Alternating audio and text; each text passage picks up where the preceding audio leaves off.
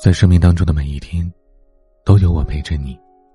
我是彼岸，喜欢请订阅专辑。和你讲个故事吧，关于爱情的。在杨大壮不叫杨大壮的时候，他喜欢过一个姑娘。那时候他是一个地地道道的胖子，一米八六的东北爷们儿，上三层楼能喘半天。张口闭口都是要死啦，要死啦。直到有一天，他在小卖部邂逅了一个姑娘。姑娘站在微醺的灯光下，长发细腰，浑身仿佛散发着光。从此，他便开始下决心减肥。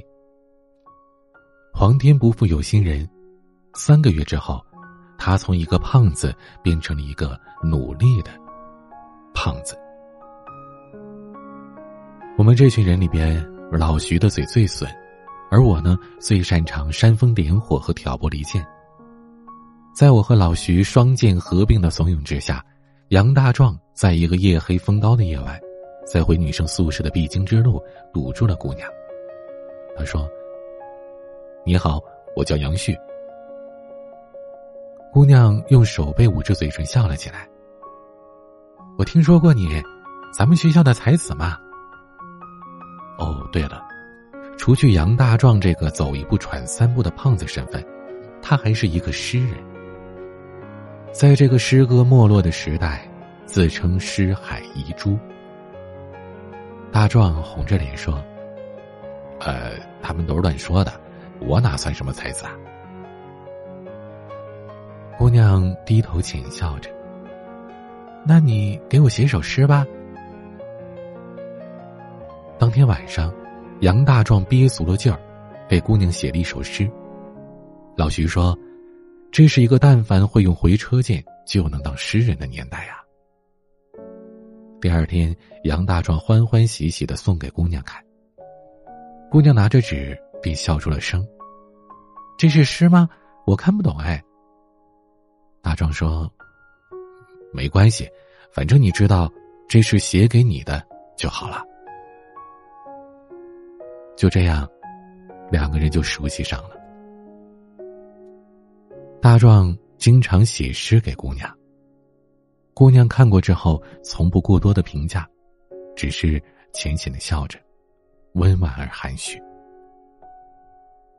我们一直认为姑娘是用一种看傻子的眼神在看他，然而大壮是不以为然，认为这是包含着欣赏和爱意的目光。半个月之后，大壮在学校附近的甜品店向姑娘告白了。姑娘吃完了一份杨枝甘露和一个慕斯蛋糕之后说：“那让我考虑一下，可以吗？”考虑，那就代表有机会啊！大壮欣喜若狂，激动的脸都通红了。行行行，那你考虑考虑啊，你先考虑着。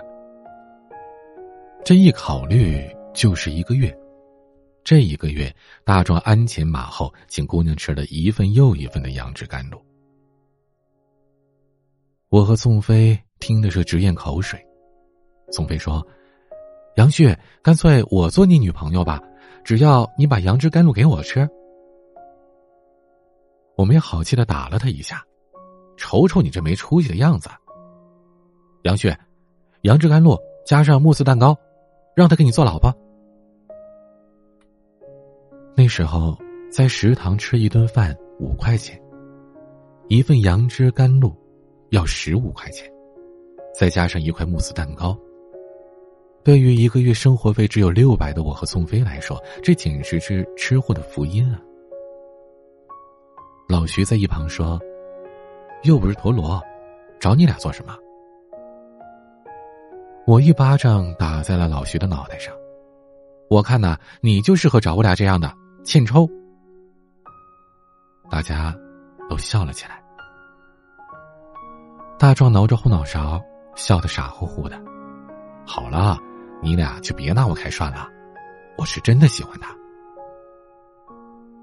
话音未落，我们便看到大壮真喜欢的姑娘，带着一群朋友从食堂门口走进来。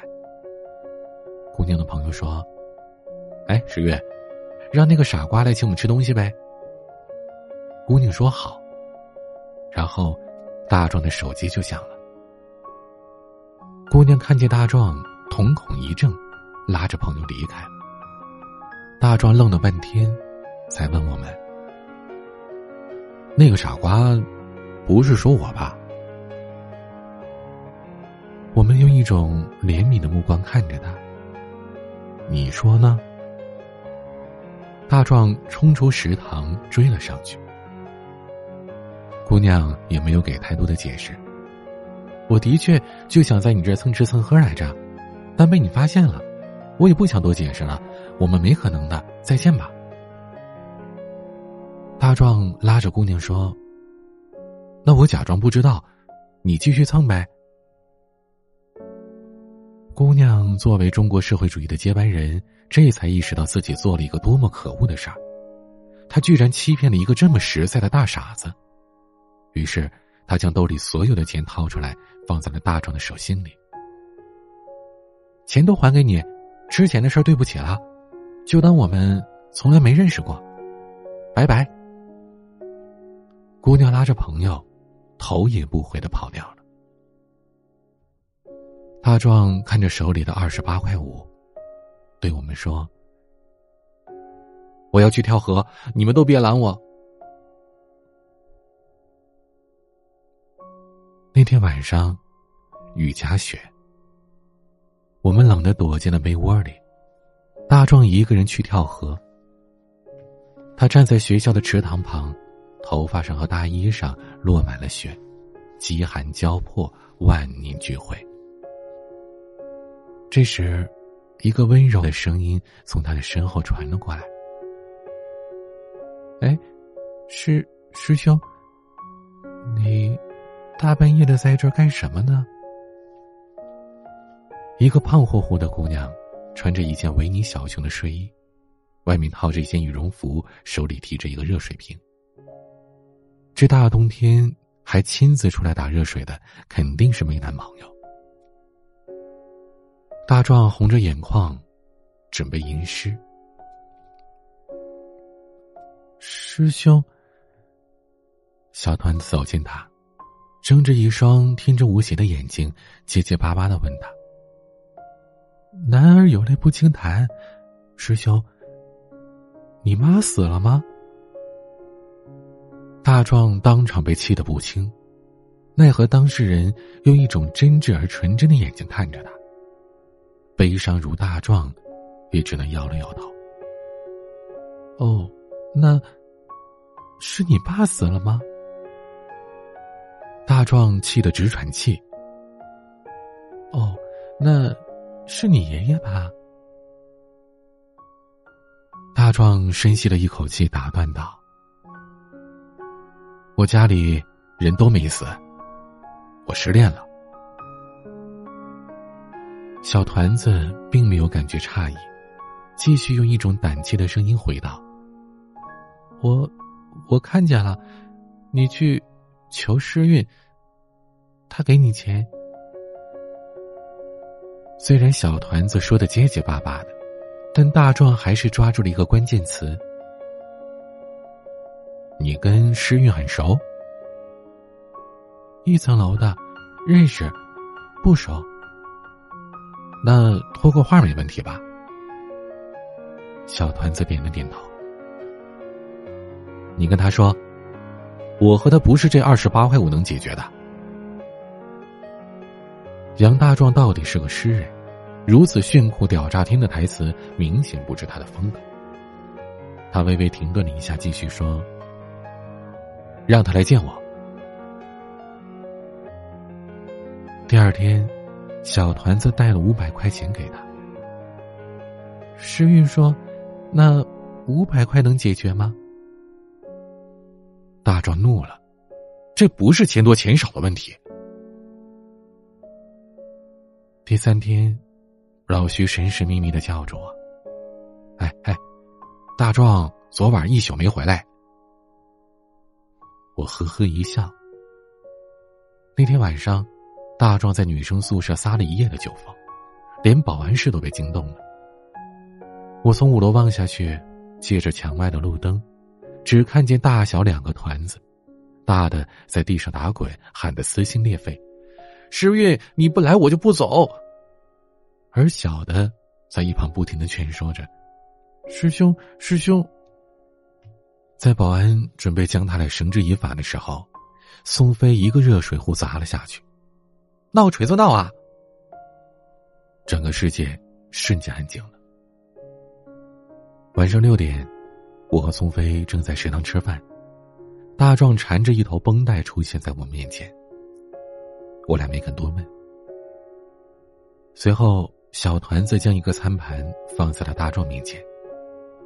大壮颇为得意的叫道：“昨天他差点被一个热水瓶砸到，全靠老子身手敏捷才救了他一命。”他指着自己的脑袋，看着小团子说：“小结巴，这要砸你身上，非得砸出个好歹来。要不是哥，你今儿能坐在这吃饭吗？”小团子点了点头。谢谢师兄。嗯，这就对了。古人说：“滴水之恩，当涌泉相报。”这么大恩情，哥不要你以身相许。你呀，就把这半个月的饭钱给我管了就行了。小团子头如捣蒜，听的是津津有味的，而我在旁边听的是只想吐大壮口水。要不是他在楼下瞎闹，这小团子能险些被砸到吗？事到如今，我才知道，“心宽体盘”这个词啊，并不是毫无道理的。半个月之后，大壮去医院拆线。老徐说：“下手那人可真很黑，就划在眼皮上面。哎呦呦，你一说这诗韵姑娘怎么心这么狠啊？”宋飞听而不答。我连忙转移话题：“那大壮还追人家吗？”话音刚落，大壮和诗韵姑娘并肩而行的身影便从教室窗口飘过。宋飞说：“我没眼花吧？”老徐说：“这是幻觉吧？”我们三个人齐刷刷的趴在窗口。姑娘长发飘飘，不似人间凡物；大壮体型硕大，满身油腻。夕阳的余晖洒在他们身后，道路两旁的香樟随风摇摆。姑娘说：“你把自己闹成一个笑话，我没意见。”可是，凭什么因为你喜欢我，我也得被当成一个笑话呀？大壮看着姑娘闭口不答，只管傻笑。而在余晖的尽头，一个小团子跟在他们身后，不快也不慢。我指着小团子说：“你们看。”老徐顺着我的指尖看去，这妹子。不会是喜欢诗韵吧？宋飞接嘴道：“我说，应该是大壮吧。”听过之后，老徐和宋飞纷纷摇头。我还是觉得喜欢诗韵的可能性大一点。大壮在他俩眼里得差成什么样啊？我没敢细想。那天之后。大壮跟打了鸡血似的，天天变着花样给姑娘写诗。姑娘偶尔回复着说：“你烦不烦啊？”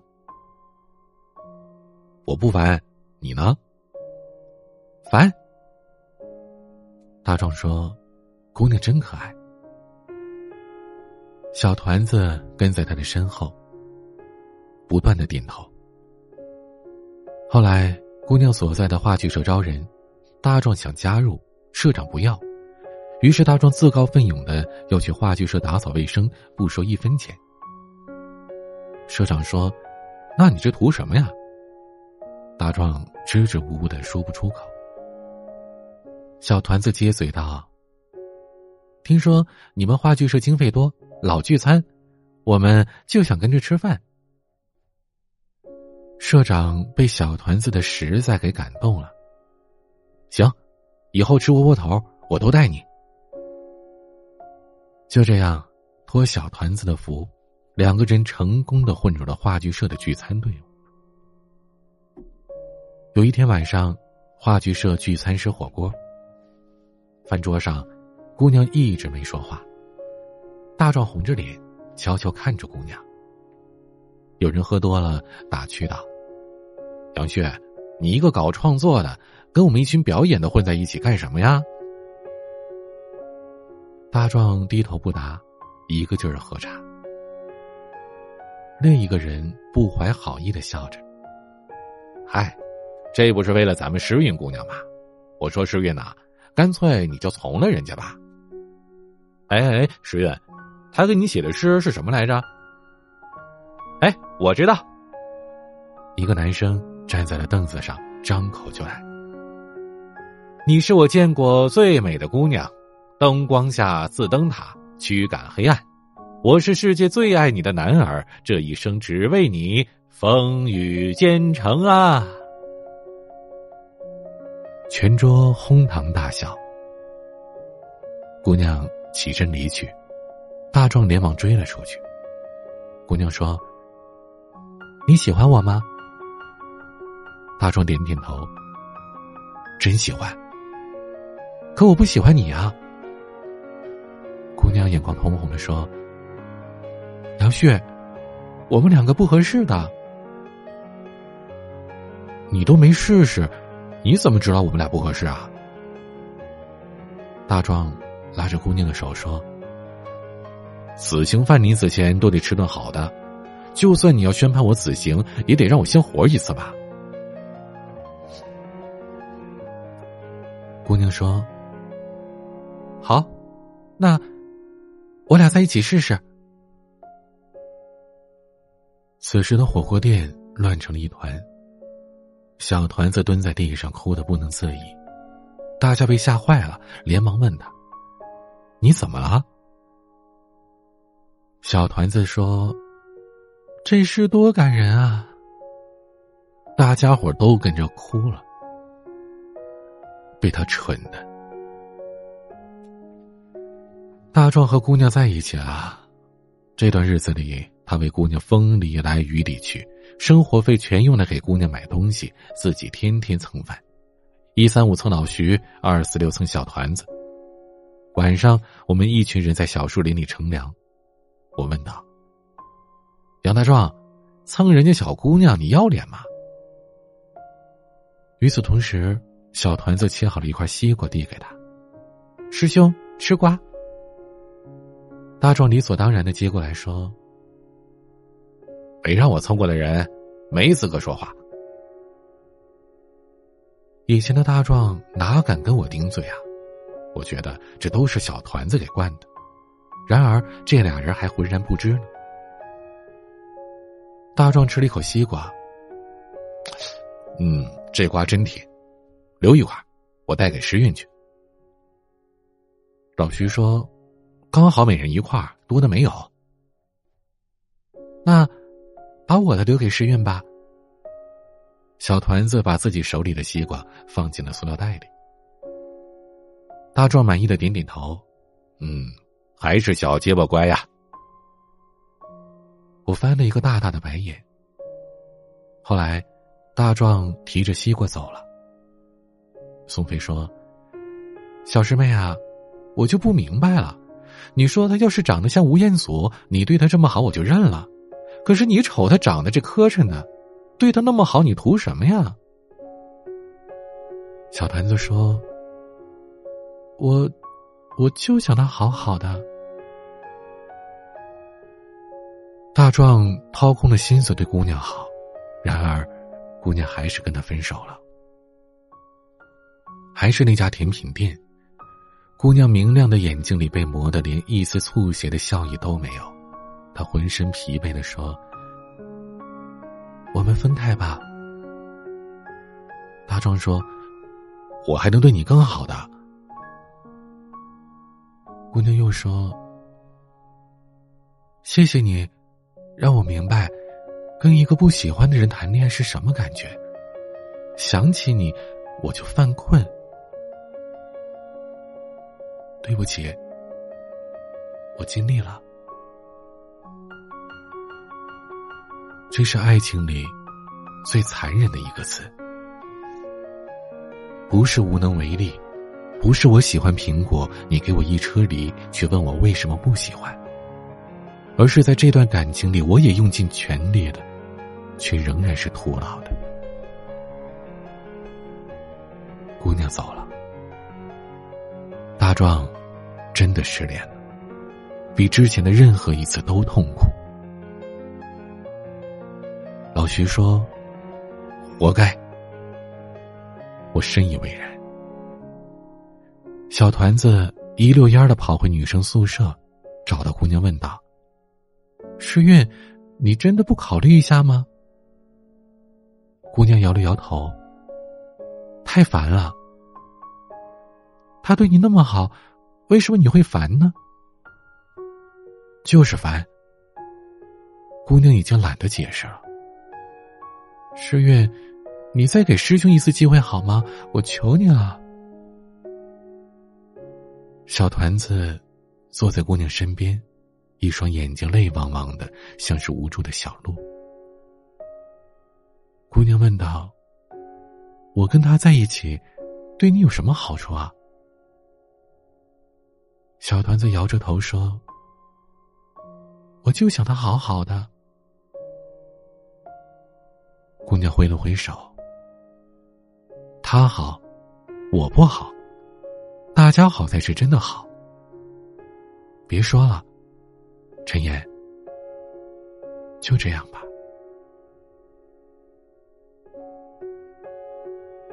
当天晚上，大壮伶仃大醉，喝到酒精中毒，在医院里输液。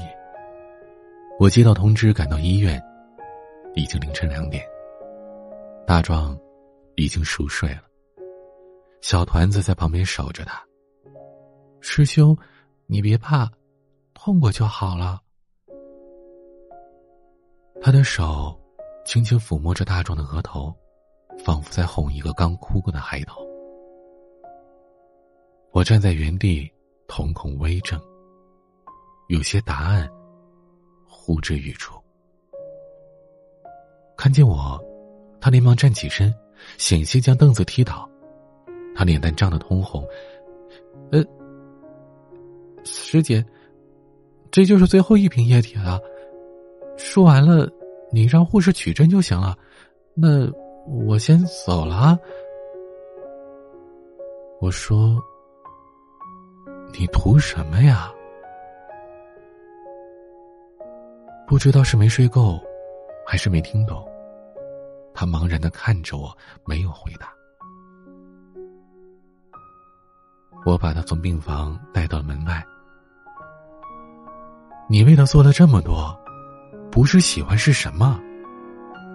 现在，他对沈诗韵彻底死心了，你不把握机会吗？医院的长廊，寂静一片。他怔怔的看着我，那股局促劲儿突然就消失了。他轻笑着说。谁说喜欢一个人，就非得跟他在一起啊？他过得好，我祝福他；他过得不好，我陪着他，这就够了。感情，这偶像剧里的玛丽苏都是以他为原型的，傻的让人又气又心疼。出院之后，大壮立时减肥。天天八千米，风雨无阻，小团子陪着他。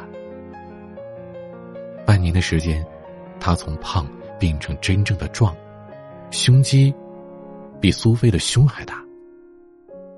而小团子还是当年的小团子，小小的一团，胖的可爱。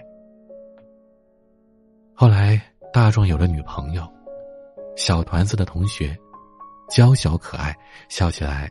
脸上有着浅浅的梨窝。小团子说：“你们郎才女貌，真是天作之合。”大壮只是笑着。我和老徐不知道他们这壶里卖的是什么药。后来老徐问大壮：“你和小团子这怎么回事啊？”朋友啊，好朋友。大壮回答的是理所当然。后来，老徐跟我总结道：“我现在呀，总算是相信了，男女之间是有纯友谊的，只要一个打死不说，一个装傻到底。”大学毕业之后，大壮回到了北方，跟女朋友异地恋谈了半年，然后和平分手。不同于和诗韵姑娘的轰轰烈烈，整个过程平淡的令人乏味。大四实习的时候，小团子到大壮所在的公司。他说：“我喜欢这座城市。”可他从来不说，是因为这座城市有他喜欢的人。三年之后，大壮相亲认识了一个姑娘，那姑娘相貌普通，性格爽朗。像北方冬日里的阳光。交往半年，他们结婚了。大壮不说喜欢，只说合适。婚礼那天，我、老徐、宋飞、大傻、芝芝、洛磊，还有小团子，坐在亲友席上。小团子还是当年的样子，胖嘟嘟的。穿着深蓝色的裙子，他说：“我胖是遗传的，从小因为这事儿没少受委屈。大学新生报道那天，许多师兄都抢着帮新来的师妹扛行李，没有人搭理我。那天的太阳特别大，我的衣服被汗水浸湿了，许多人都笑我，只有他没有。”大壮。带着小团子去报道，带着他去女生宿舍。小团子说：“从来没有一个陌生人对他这么好。”可其实，大壮后来告诉我们，他只是想去女生宿舍参观，奈何其他的师妹被抢的太快，只剩下了这么一个走不动的。再次遇见他，是在食堂门口，他在求另一个女生。那么的可怜，那么卑微。然后，大壮和小团子再相遇，小团子为他加油打气、出谋划策，都是早有预谋的。你还记得很久之前你问我为什么不跟他在一起吗？他看着台上的大壮。笑着说：“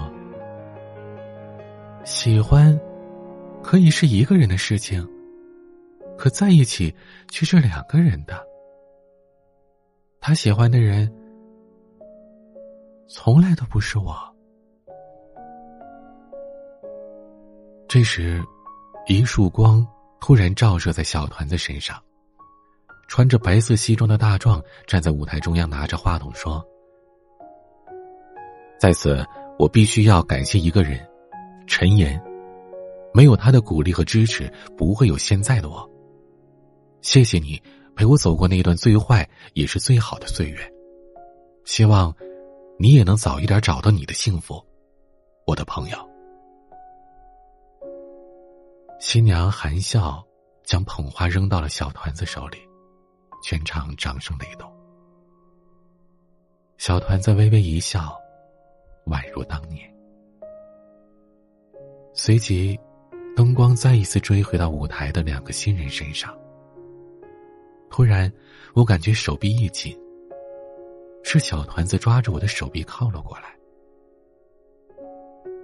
他的额头抵在了我的肩膀，声音当中隐隐带着哭腔：“师姐，如果我能再勇敢一点儿。”我和他之间会不会不一样啊？我说：“阿言，你已经够勇敢了。可惜的是，你勇敢走出了九十九步，而你喜欢的人连一步都不肯向你走来。大壮可以为他挡掉一个温水瓶，却为他写不了一首诗。”小团子被大壮的热血和单纯打动，可是大壮永远不会为了小团子的善良和陪伴心生爱意。他眼里心里只能是感激。如果每个人的生命当中都有灯塔，那么每个人的生命当中也有海水。一路前行，风雨共济，最终。一方到达了目的地，上岸离去；而另一方哭泣送别。我以为，只要我全力以赴，那么不管结果如何，我都不会感到遗憾的。可刚才他一看我，我就受不了了。所有的往事。像走马灯一般的在眼前浮现。我看着舞台上诉说着爱意的新郎新娘，轻轻摸着他的头发。没关系，痛了自然就会放下了。也不要质疑曾经的你做的是对是错。感恩生命当中每一个教会我们爱的人吧，乖。啊老徐坐在我俩旁边，将这一切尽收眼底。他扫了我俩一眼，说道：“陈岩，你别听他在那屁话，还感谢。等会儿抽大壮一个大嘴巴子，哥给你撑腰啊！别哭，听话。喜欢一个人，有无数种可能。”对方明知道你对他的心意，也接受你对他所有的那些付出，但就是不给你一个接受或者拒绝的正面回应。这可能是最让人难过的吧？你是否也经历过呢？在评论区留言，告诉我你的故事吧，或者关注微博 DJ 彼岸。每个夜晚，都用声音陪伴你。我是彼岸，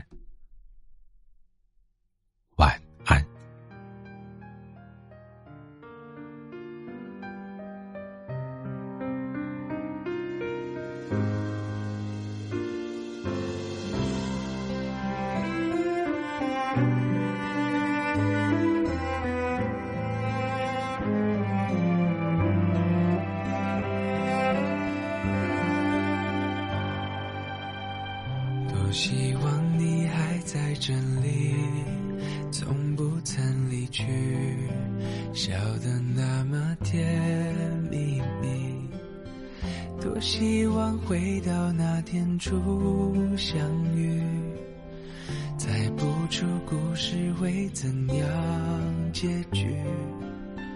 你陪我看过的潮汐，都化成了雨。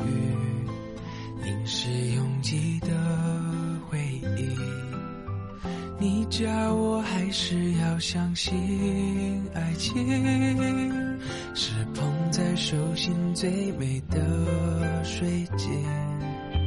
别离开我，别放弃我，我那么那么需要你，我好。